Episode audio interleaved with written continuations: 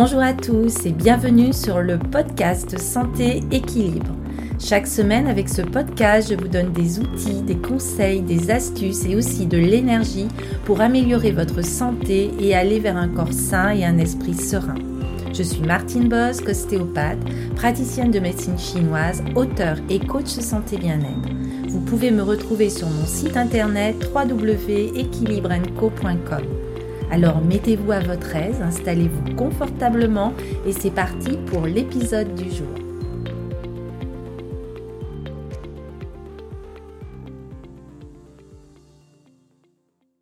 Je suis heureuse d'accueillir euh, ce soir euh, Nathalie, Nathalie Alanos, euh, qui va nous parler de la sophrologie et de notre sommeil et surtout comprendre notre sommeil et tenter de l'apprivoiser. Voilà, c'est le titre de ce live. Alors, euh, moi, je suis contente d'accueillir euh, ce soir Nathalie. Nathalie, je l'ai rencontrée il y a déjà quelques années, hein, je pense. Et elle a fait euh, mes cours de, de Qigong. Et donc, elle va nous raconter un petit peu, elle s'est reconvertie puisqu'elle était professeure des écoles. Et elle a décidé à un moment de changer de cap et euh, d'être euh, donc euh, de se former en sophrologie. Souvent, ce soir, on va parler de l'insomnie et c'est vraiment quelque chose qui est très important. Il y a souvent beaucoup de demandes par rapport à notre sommeil, euh, comment vraiment arriver à passer des bonnes nuits, à changer nos habitudes. Et c'est ça qu'on va voir ce soir euh, avec euh, Nathalie. Ça sera surtout pratique, il y aura des conseils, voilà. Et il faut savoir qu'on est quand même plus de 15% en France à souffrir d'insomnie chronique, si on est un petit peu dans, dans nos chiffres. Et donc, c'est très, très important euh, pour notre santé, pour notre immunité aussi, d'avoir un bon sommeil. Euh, bonsoir euh, Nathalie, merci d'être là, ravie de, de t'accueillir. Et je sais que c'est une question qui revient souvent, ce manque de sommeil ou cette insomnie. Alors, je te laisse la parole, peut-être pour te présenter. Puis je pense que tu vas nous présenter un petit peu euh, la sophrologie euh, en quelques mots. Oui, bonjour Martine, merci euh, de m'avoir invitée sur ce live. Ça me fait vraiment plaisir euh, de passer ce moment avec toi. Euh, bah, effectivement, voilà, je suis devenue sophrologue. J'étais professeur des écoles il y a quelques années, et puis c'est une discipline que j'ai voilà découvert à titre personnel au départ. Et puis plus j'ai approfondi le sujet, et plus je me suis rendu compte que c'était vraiment une discipline qui pouvait répondre à, à énormément de besoins au départ pour les enfants à l'école, et puis petit à petit, j'ai vraiment élargi ma pratique. Et maintenant, je suis sophrologue à plein temps et ravie, ravie vraiment de, de, continuer cette aventure. Donc la sophrologie, effectivement, euh, va pouvoir euh, répondre à, plusieurs problématiques euh, liées au sommeil, parce que c'est une approche en fait qui est psychocorporelle, c'est-à-dire qu'elle va allier le corps, le mental et les émotions. Et euh, en fonction de cette manière d'appréhender euh, la personne, donc c'est une approche globale hein, euh, de la personne, eh bien on va pouvoir comprendre un petit peu mieux comment elle fonctionne, comment elle est en lien avec son sommeil. Et du coup, bah, en fonction de la relation que vous avez avec votre sommeil, eh on va mener une petite enquête. En fait, la sophrologie, ça va être ça, ça va être vous apprendre à vous comprendre. Et donc, bah voilà, on va aller euh, stimuler le corps, euh, stimuler euh, les pensées, stimuler les émotions, essayer de les réguler et de retrouver un équilibre comme ça entre ces trois, ces trois structures qui, qui nous, voilà, qui qui nous composent tout simplement. voilà. Je crois que je crois que c'est bien quand tu nous parles justement de mieux se connaître et de comprendre un petit peu. Je pense que tu vas revenir là-dessus, le mécanisme euh, vraiment euh, euh, du, du, sommeil et comment on peut mieux connaître nos besoins et puis peut-être instaurer des petits rituels, des petites astuces pour vraiment mieux s'endormir aussi, peut-être Qu'est-ce qu'on peut faire pour repérer euh, certains euh, signes de sommeil, ne pas louper euh, le train, comme on disait à un moment Ah oui, c'est vrai que c'est une expression qui, euh, qui fait partie vraiment de, de, la langue française, de rater ou prendre le train du sommeil. C'est devenu vraiment une expression et qui effectivement peut vraiment se comprendre dans le sens où euh, bah, on a tous une chronobiologie qui fait que bah, voilà, le sommeil, euh, pour tout le monde, c'est différent aussi, va venir à un certain moment de la soirée, de la journée et pouvoir apprendre à reconnaître ces signaux. et, au départ, en fait, les personnes qui ont une problématique de sommeil, euh, qui viennent pour une problématique de sommeil, vont, euh, euh, comment dire, venir sur tout ce qu'elles constatent qui ne fonctionne pas. Et en sophro, bah, on va essayer de, les, de les mener vers, bah, d'abord, je vais observer tout ce qui fonctionne chez moi par rapport au sommeil. Donc, la, première chose que moi je fais hein, quand je reçois des personnes sur cette problématique-là, bah, ça va être déjà de leur proposer de tenir un agenda du sommeil pour déjà apprendre à repérer ben, comment est leur sommeil. Donc, elles vont tenir un agenda sur une dizaine de jours, à peu près en général entre euh, plusieurs, euh, entre deux rendez-vous. Et il est assez euh, récurrent que la personne, en fait, se rende compte que ben, finalement, il y a effectivement des nuits compliquées, mais qu'en majorité, il y a quand même des nuits correctes.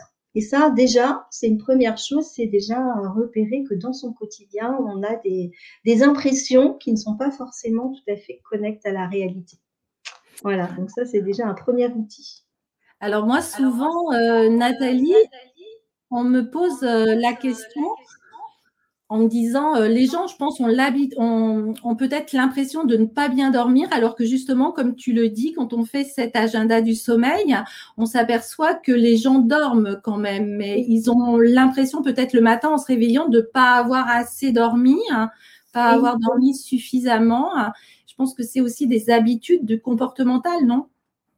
Alors, il y a des habitudes comportementales et vraiment des perceptions que l'on peut avoir sur son sommeil. Et tant qu'on n'a pas tenu cet agenda qui va nous donner finalement un profil, on va pouvoir repérer sur euh, l'agenda de la semaine ou des dix jours, et bien que par exemple, euh, tous les jours à la même heure, on a des premiers signes de, fatigue, notamment des bâillements, des clignements de Dieu et tout ça, et que finalement, en ressentant ces signes de fatigue, bah, on va pas forcément aller se coucher tout de suite on décale. Donc, on va repérer qu'il y a des habitudes qui ont été prises bah, par rapport à la vie de famille, les programmes de télé, plein de choses qui font qu'on va se coucher à certaines heures et on n'est pas forcément euh, calé sur ce rythme-là.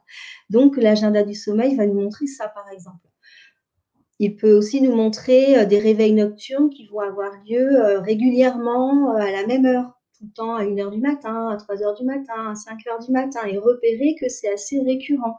Eh bien pareil, cet agenda va nous permettre de creuser un petit peu sur ces, euh, ces anomalies, voilà, plutôt que des problématiques réelles. Mm. D'accord. Mm. Ça, euh, c'est très bien. Moi, j'ai fait des, des, petites euh, stats et c'est vrai que j'ai noté qu'il y a 35% de personnes qui, notent, qui dorment moins de 6 heures par nuit. Ouais ça, ça, c'est un chiffre euh, qui euh, diminue de plus en plus avec le temps. Parce que je pense que par rapport à ce que tu dis aussi, euh, on se couche aussi de plus en plus tard. C'est-à-dire qu'en général, on se couche après 23 heures, hein, ce qui fait que peut-être on décale aussi et on repère moins ces signes du, du sommeil. Oui, il y a, y a, vraiment une tendance effectivement à dormir de moins en moins et à décaler ces phases de sommeil. Et donc, effectivement, bah, malgré tout, bah, la société fait que quand on travaille le matin, là, par contre, ça n'a pas décalé. Donc, euh, bah, plus on se couche tard le soir, et, au final, on peut ressentir vraiment des signaux de manque euh, de sommeil.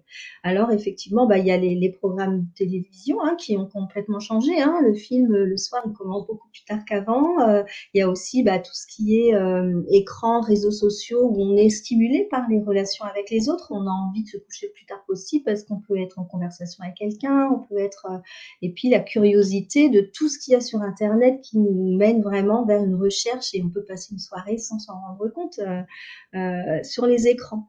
Donc c'est très nourrissant, mais effectivement, on peut avoir tendance à se décentrer un petit peu de soi à un moment de la journée où il serait peut-être plus intéressant de se recentrer. Voilà. Mais c'est un peu effectivement la tendance qu'on trouve, c'est que ben oui, on se couche de plus en plus tard, effectivement. Mm ça m'a étonné d'ailleurs, mais c'est quand même euh, assez, assez tard, euh, surtout quand les gens retravaillent le matin, comme tu le, comme tu le, disais aussi.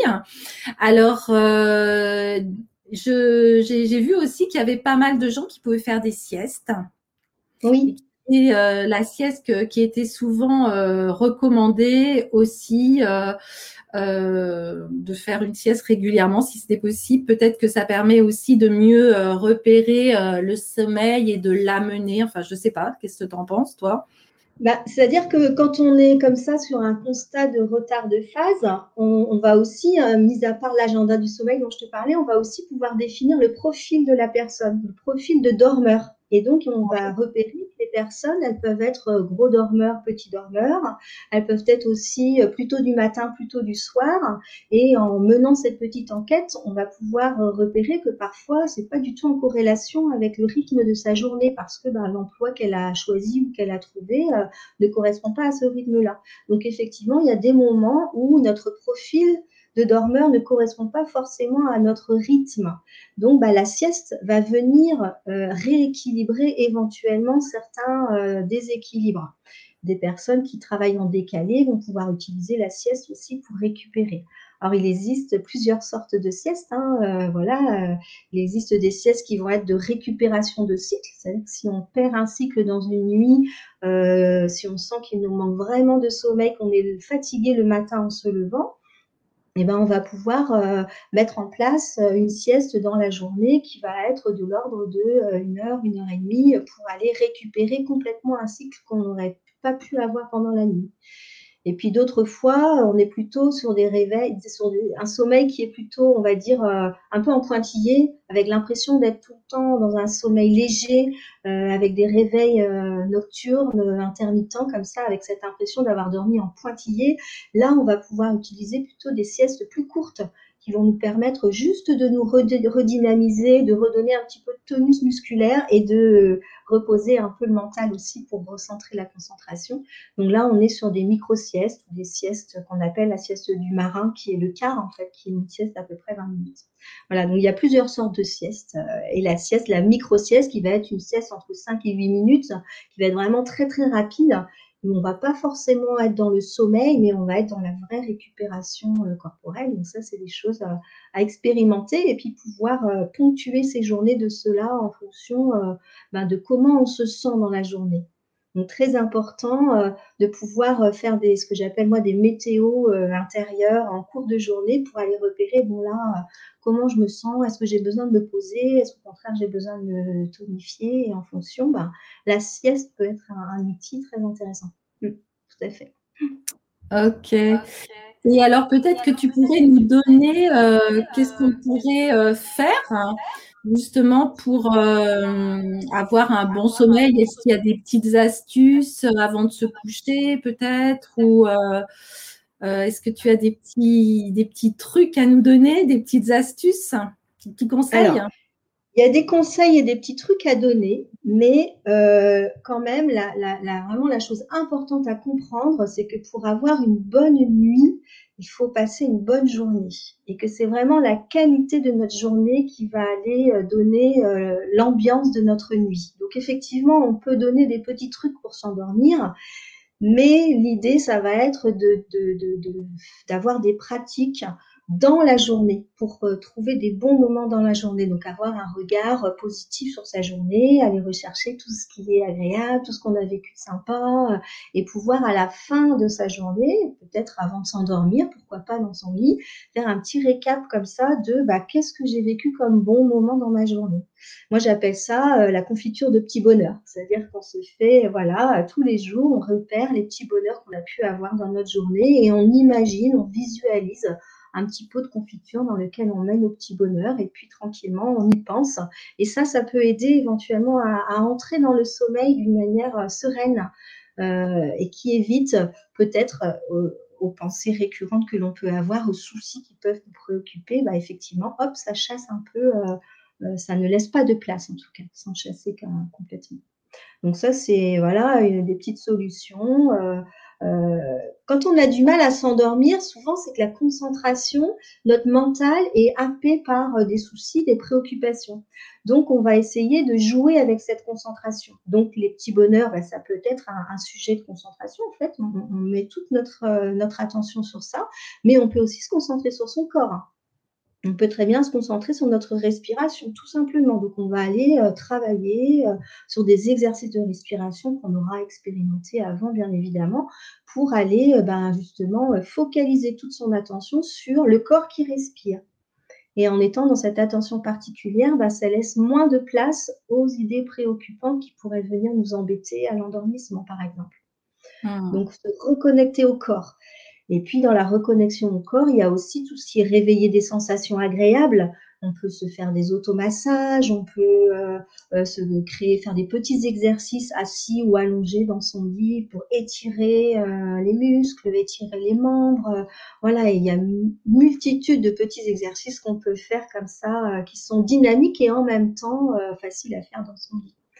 Donc c'est voilà, plein de petites choses comme ça qu'on peut mettre en place pour améliorer son coucher, par exemple. Il y en a, d'autres. Moi, j'aime bien euh, aller vers, euh, moi j'appelle ça la gratitude. Je sais que je fais ça tous les soirs, moi, et euh, où je remercie vraiment toutes les, les choses que j'ai pu vivre de positives dans la journée, ou les personnes que j'ai rencontrées, ou les choses que j'ai pu voir dans la nature et tout ça. Et c'est vrai que je recommande vraiment à, à souvent aux personnes euh, que je vois en consultation aussi ou en méditation. C'est vraiment très important d'être tout le temps dans cette gratitude parce que je pense que oui, ça amène du positif à la fin de la journée, juste avant de s'endormir.